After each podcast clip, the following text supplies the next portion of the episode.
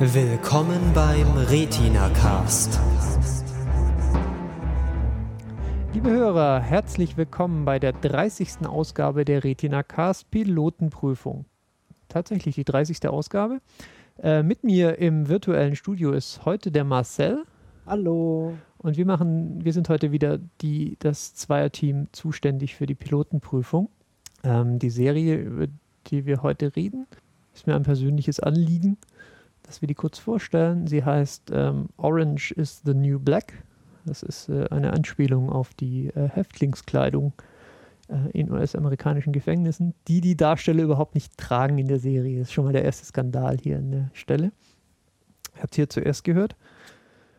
Ähm, ja, es ist eine dieser Serien, ähm, bei der bereits bevor die erste Folge angelaufen ist, eine zweite Staffel bestellt wurde. Tja, ja, Netflix, die werfen gerne mit Geld. Genau, du hast es schon äh, gesagt. Netflix hat das Ganze produzieren lassen, ist in dieser äh, Reihe der Netflix Originals, in der sie sich auch einfach mal als äh, TV-Produktionsgesellschaft betätigen und nicht nur das versenden, was, äh, was sie von irgendwo anders zugekauft oder lizenziert haben. Ähm, und ja, das wahrscheinlich prominenteste Beispiel aus dieser Reihe ähm, ist ja House of Cards. Irgendwas explodiert draußen, egal. Ähm, ist äh, House of Cards, genau. Kevin Spacey, äh, da haben sie sich äh, ordentlich Starpotenzial angekauft. Das ist bei der Serie, die wir heute besprechen, nicht ganz so. Aber es ist nichtsdestotrotz, äh, ja, sagen wir mal besonders. Orange is the New Black. Ähm, beschäftigt sich mit einer äh, ja, jungen Dame, die äh, für Sachen, die sie vor einem Jahrzehnt mal gemacht hat, quasi ins Gefängnis muss, 15 Monate.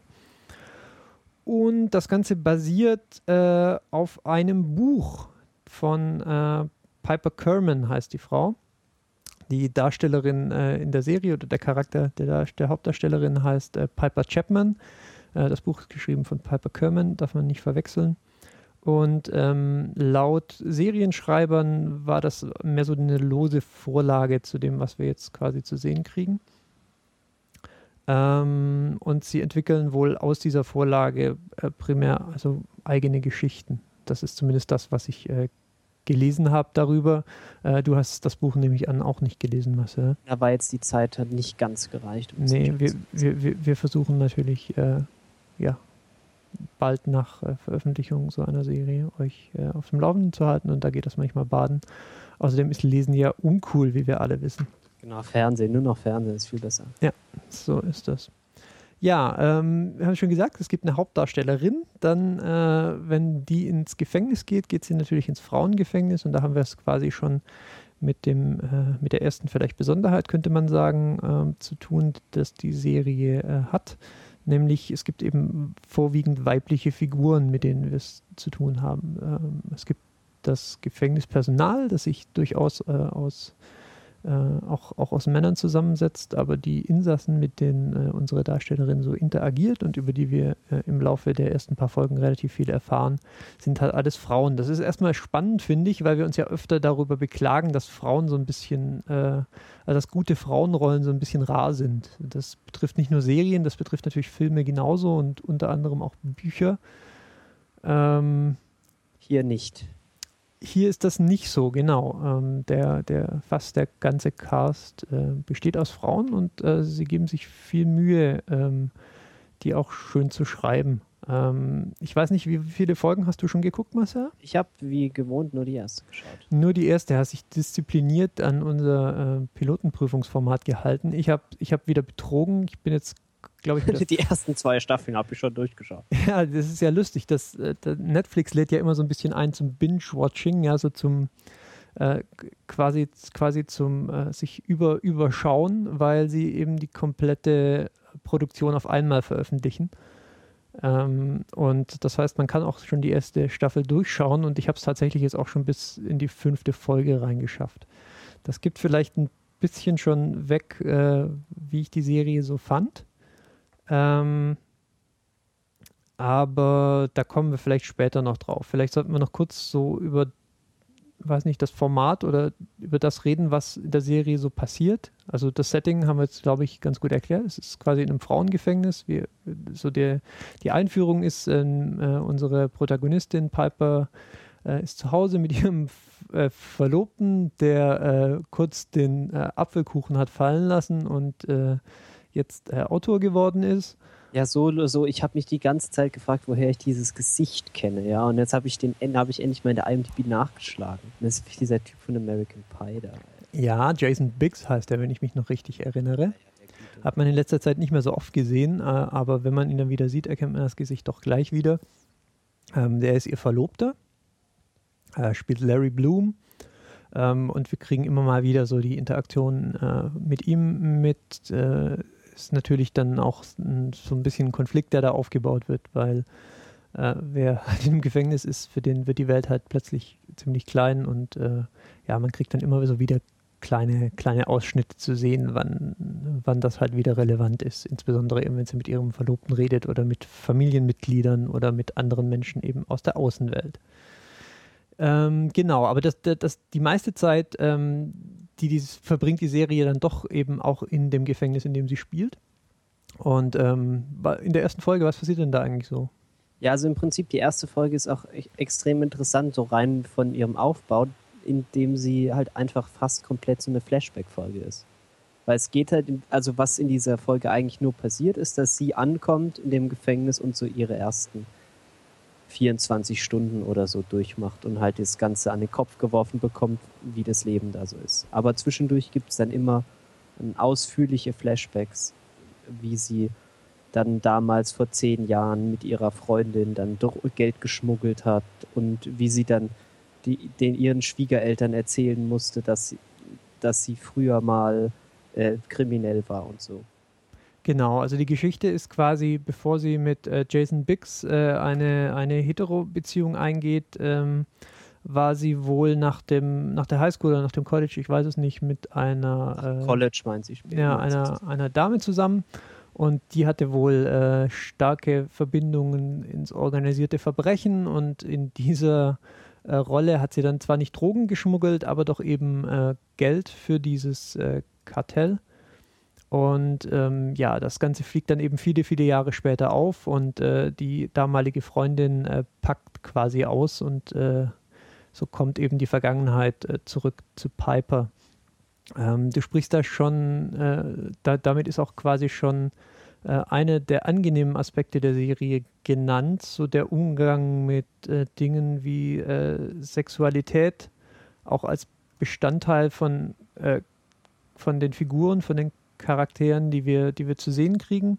Ähm, da gibt es ja immer so mehrere Möglichkeiten, wie man sowas einbindet. Hier finde ich, ist es ziemlich gut gelungen, ähm, insofern, als dass das immer ein, so ein guter, gesunder Bestandteil von einer Figur zu sein scheint und nie so richtig ähm, ja, die, die, die Figur so vereinnahmt. Also gerade die Sexualität unserer, äh, unserer Hauptfigur äh, ist interessant dargestellt, finde ich, äh, als, als dass so ihre Vergangenheit nie irgendwie so ein, so ein Gimmick ist oder was, was irgendwie abgeschrieben wurde, sondern halt einfach jetzt sowieso doppelt über quasi die kriminelle Vergangenheit, aber auch äh, darüber hinaus einfach als persönlicher Aspekt von ihr, äh, ja, der, der eben die Figur auch begleitet, auch, auch noch viel später. Also es ist nichts offen, also es gibt äh, auch in den Folgen, die darauf kommen, immer mal wieder da Anspielungen darauf, dass sie halt ähm, bisexuell ist und ähm, das natürlich die Situation nicht gerade vereinfacht in einem Frauengefängnis. Ähm, hast du das auch so empfunden, so jetzt auf Basis der ersten äh, äh, Folge nur, oder ist dir, ist dir was anderes aufgefallen? Ja, also mir ist aufgefallen, dass es so angenehm unaufgeregt war. Also man hat es ja sonst manchmal, dann ist es, ja, da ist ja American Pie ein etwas schlechtes Beispiel, aber da ist es, da ist dann Sexualität, ist dann irgendwie das einzige Thema. Und dann wird man da, kriegt man das ausschließlich an den Kopf geworfen und muss, und muss sich dann damit auseinandersetzen. Und alle sind nur definiert darüber, mit wem sie schlafen. Aber hier ist es so, es gehört irgendwie dazu, aber es wird jetzt auch nicht so ein großes Theater drum gemacht. So. Das ja, finde ich sehr angenehm. Ein Theater wird eigentlich nur in dem Moment gemacht, wo dann die, wo dann das männliche Gefängnispersonal plötzlich ein etwas unangenehm großes Thema aus äh, aus der äh, aus dem ja Lesben im Gefängnis Motiv macht und äh, ich glaube die Serie baut das dann in dem Moment auch so auf, dass es tatsächlich eben äh, so ein bisschen unangemessen scheint. Äh, die Serie distanziert sich so quasi von der von der Figur oder von dem Dialog, den sie gerade präsentiert. Fand ich sehr klug und geschickt gemacht. Ähm, wo wir gerade beim Thema sind, ähm, ich bin mir nicht sicher, ob das die wirklich die erste Folge ist, äh, die erste Serie ist oder ob ich das nur so empfinde, die, also so Mainstream-technisch. Aber es ist auch die erste Serie, die tatsächlich ähm, mit Laverne Cox, äh, sehe ich, heißt die Dame, ähm, auch jemanden äh, im Hauptcast hat. Ich glaube, das ist tatsächlich auch nicht nur CGI, sondern sie ist, ja doch, ich lese es hier gerade, sie ist halt tatsächlich, also ein Mann zu Frau Transgender. Ähm, fiele mir jetzt auch kein weiteres Beispiel ein, wo man das in letzter Zeit mal gesehen hat. Ähm, ja, und, vor allem auch wieder so schön, so unaufgeregt. Ne? Sie taucht dann halt auf und unterhält sich kurz und verschwindet dann wieder in dieser ersten Folge. Und ja, also sie kriegt, so sie kriegt groß, oh mein Gott! Ja. Und es macht keiner Theater, sondern sie ist halt da kurz sie kriegt in einer der nächsten Folgen dann schon noch mehr Screentime und das ist dann tatsächlich auch so ja, der, Hauptpunkt, mit dem sie sich beschäftigt. Das heißt, man muss es wieder so ein bisschen relativieren. Das ist tatsächlich eine Figur, äh, wo sie dann Punkt draus machen, aber andererseits ist es vielleicht auch so ein so großer Punkt, äh, auch im Kontext von einem Frauengefängnis. Also, da, wie gesagt, da, da geht es dann auch später noch drum, so Kontext, Medikamente und so. Ähm, dass es sich vielleicht auch lohnt, sowas dann weiter auszuführen. Ähm, und äh, wie gesagt, äh, die Serie äh, geht relativ offen mit so Sachen wie Sexualität um, zeigt das auch äh, recht deutlich. Wir kriegen, glaube ich. Ich hatte so einen kurzen, so einen HB, HBO-Vibe, so in, in, den ersten 30 Sekunden, weil dann irgendwie das erste, was man sieht, ist erstmal, erstmal die Duschszene, wo sie irgendwie mit ihrer Freundin in der Dusche steht. Ja, da habe ich, hab ich kurz gesäuft, weil ich dachte, oh, es wird jetzt so eine Serie, aber ja, man darf sich da auch nicht täuschen lassen. Also sie geht einfach sehr, ähm, ja, sehr, sehr offen damit um, äh, sehr offen auch mit diesen intimen Aspekten, aber jetzt tatsächlich nicht äh, im, im Sinne von, ja, quasi pornografischer Darstellung oder wie soll ich sagen, also so, es ist, es ist nicht nur der Schauwert, der, der, der da jetzt in diesen Szenen irgendwie ähm, relevant ist. Obwohl, das wäre vielleicht wirklich ein Punkt, was ich mal, äh, was ich noch kritisieren könnte. Also wenn sie solche Szenen sagen, dann sind das doch eher die, äh, sagen wir mal, überdurchschnittlich gut gebauten Damen. Äh, könnten sie vielleicht noch ein bisschen dran arbeiten. Ähm, aber ja, Sexualität, äh, großes Thema und ich finde in dem Fall gut, äh, gut eingebracht in das Ganze. Ja, und der Rest, der ist eben so eine Studie, wie so dieses Gefängnis von innen funktioniert, wie sich da so die Gruppen bilden, wer, wer die Macht hat, was es da für seltsame äh, äh, Konventionen gibt. Irgendwie, die schlafen nicht in ihren Betten, sondern auf ihren Betten, so damit, damit irgendwie die Inspektion funktioniert oder so. Das habe ich noch nicht so ganz verstanden. Mhm. Aber solche Sachen werden dann eben auch thematisiert oder dass dann, dass sie dann eben total aufpassen muss, wem sie dumm kommt, weil irgendwie die Person, die die Küche macht, der darf man natürlich dann nicht dumm von der Seite kommen. ja, können wir ruhig sagen, ist Captain Janeway, macht die Brücke. Kate Mulgrew äh, sehen wir endlich mal wieder in einer, äh, in einer Folge, äh, in, in, in einer Serie, nicht nur in einer Folge. Und ähm, ja, sie hat tatsächlich ja durchgearbeitet eigentlich seit, äh, seit Voyager, aber ähm, irgendwie nie so richtig, dass ich es mitbekommen hätte. Warehouse 13 habe ich äh, nicht verfolgt über die ersten paar Folgen hinaus. Ähm, insofern sehe ich sie hier jetzt gerade wieder zum ersten Mal und sie spielt eine, eine, Russi eine russischstämmige Amerikanerin, die die Küche in diesem Gefängnis wirft. Also sie ist Insassin, aber die, die, äh, müssen eh alles selber die Insassinnen machen. müssen eh alles selber machen und in dem Fall macht sie die Küche und hat damit auch einen der verantwortungsvollsten äh, Jobs wieder als Red.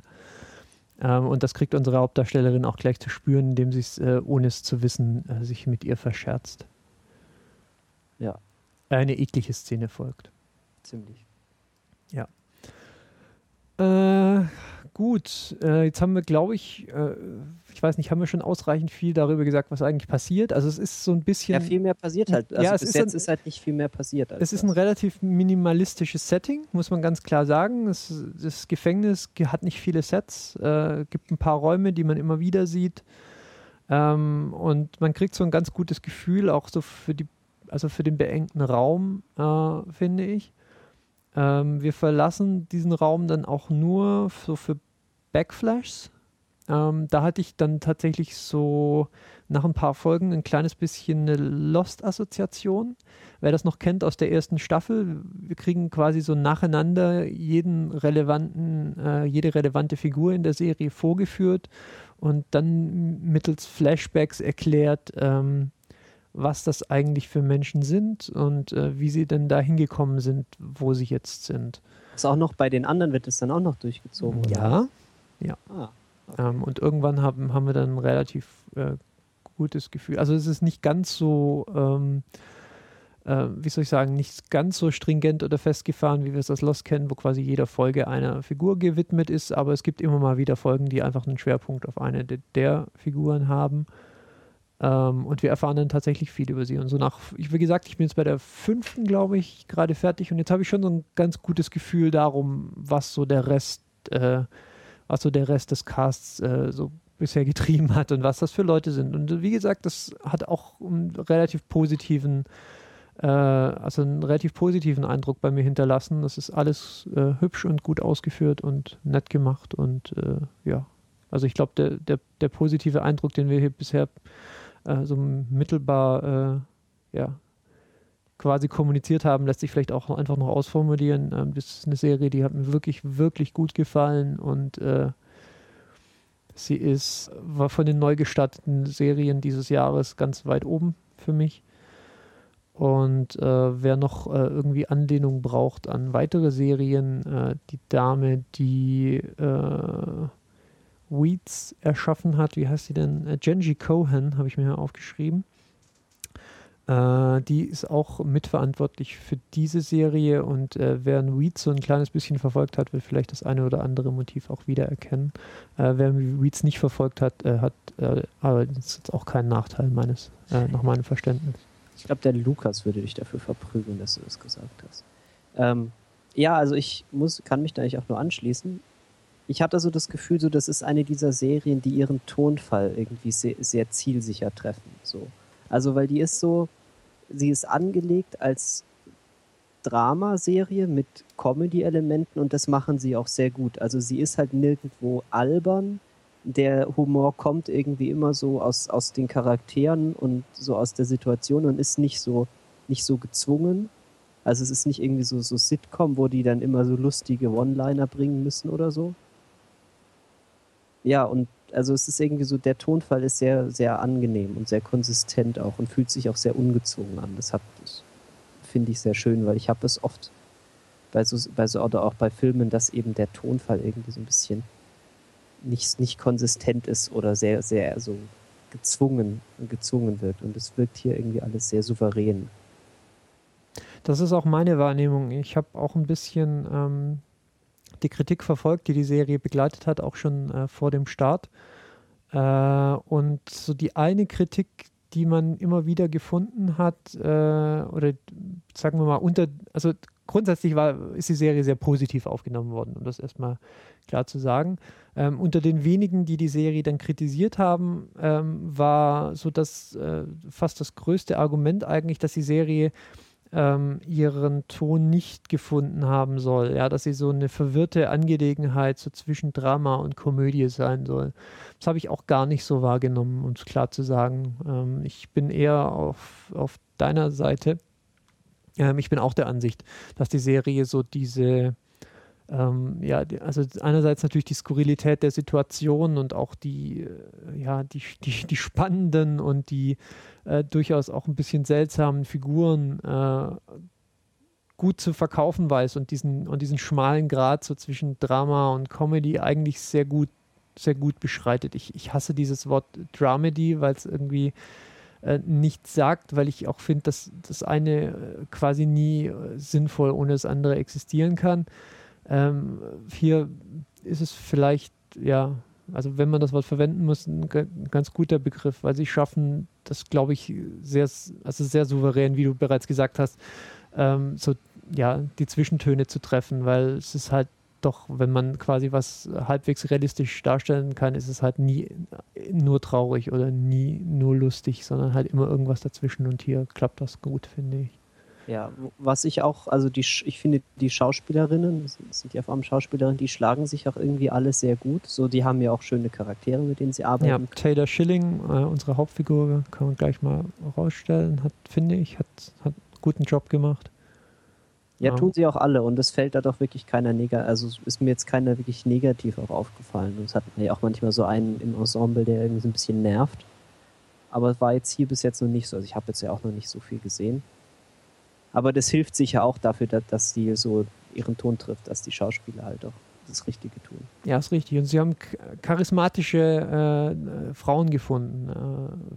Äh, Michelle Hurst könnte man vielleicht noch nennen als eine etwas äh, alternde äh, äh, Insassin, die äh, ja so ein bisschen seltsames Verhalten an den Tag legt, auch später noch äh, bisschen näher, bisschen näher erklärt wird, woher, woher das kommt und so.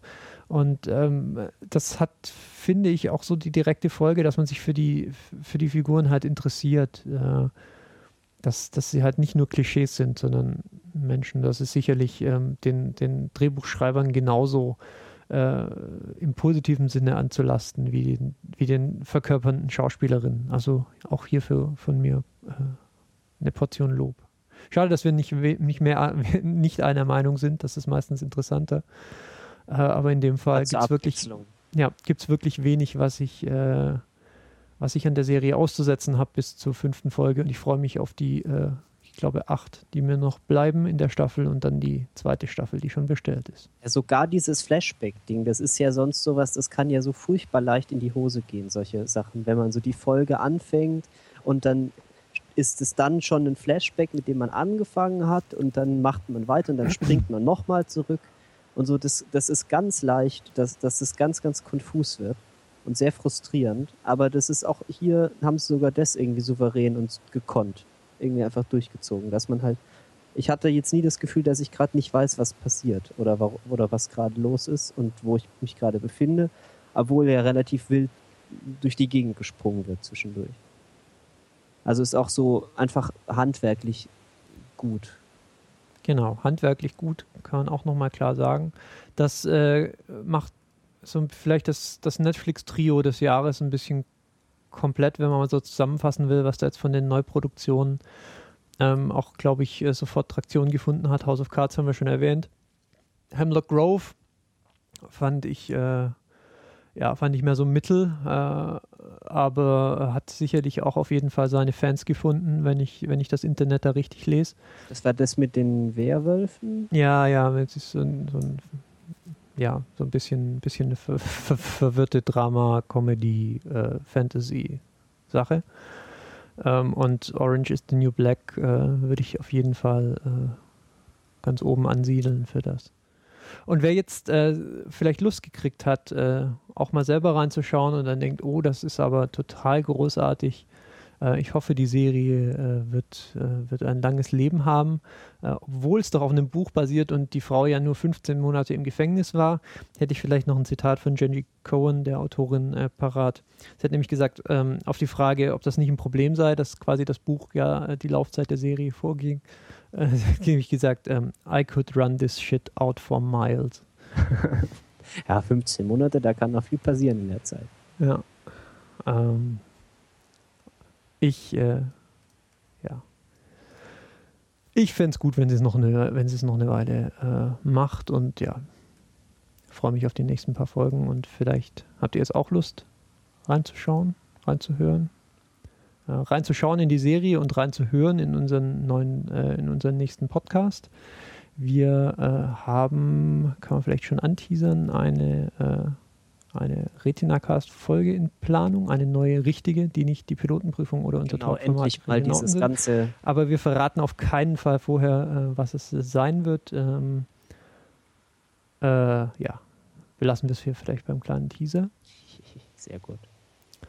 Und ähm, bleibt mir noch zu sagen, herzlichen Dank äh, fürs Zuhören. Äh, ihr seid, äh, ihr Hörer seid äh, das Licht unseres Lebens. und ähm, wir könnten nicht höher von euch denken, außer wenn ihr noch mehr auf Letter-Buttons klickt.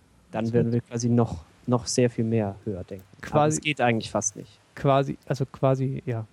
Also wir sammeln immer noch für meine Bahncard 100, damit ich jeden Sonntag äh, äh, mit den anderen vor Ort aufnehmen kann. Und wenn jeder von euch nur äh, 50 Euro flattern würde, ja, der, der jetzt gerade zuhört, dann hätten wir meine Bahncard und noch viel mehr, ja.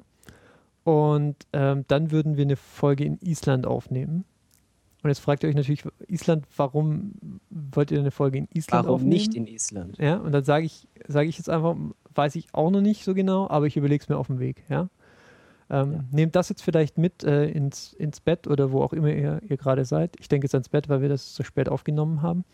Ähm, aber ähm, ja, danke, besucht uns auf retinacast.de, äh, hinterlasst uns eine Bewertung, wenn wir euch gefallen oder äh, empfehlt uns weiter an eure Freunde oder an eu eure Feinde, wenn ihr uns nicht mögt. Und äh, ja, wir hören uns demnächst wieder. Dankeschön fürs Zuhören und tschüss. Tschüss.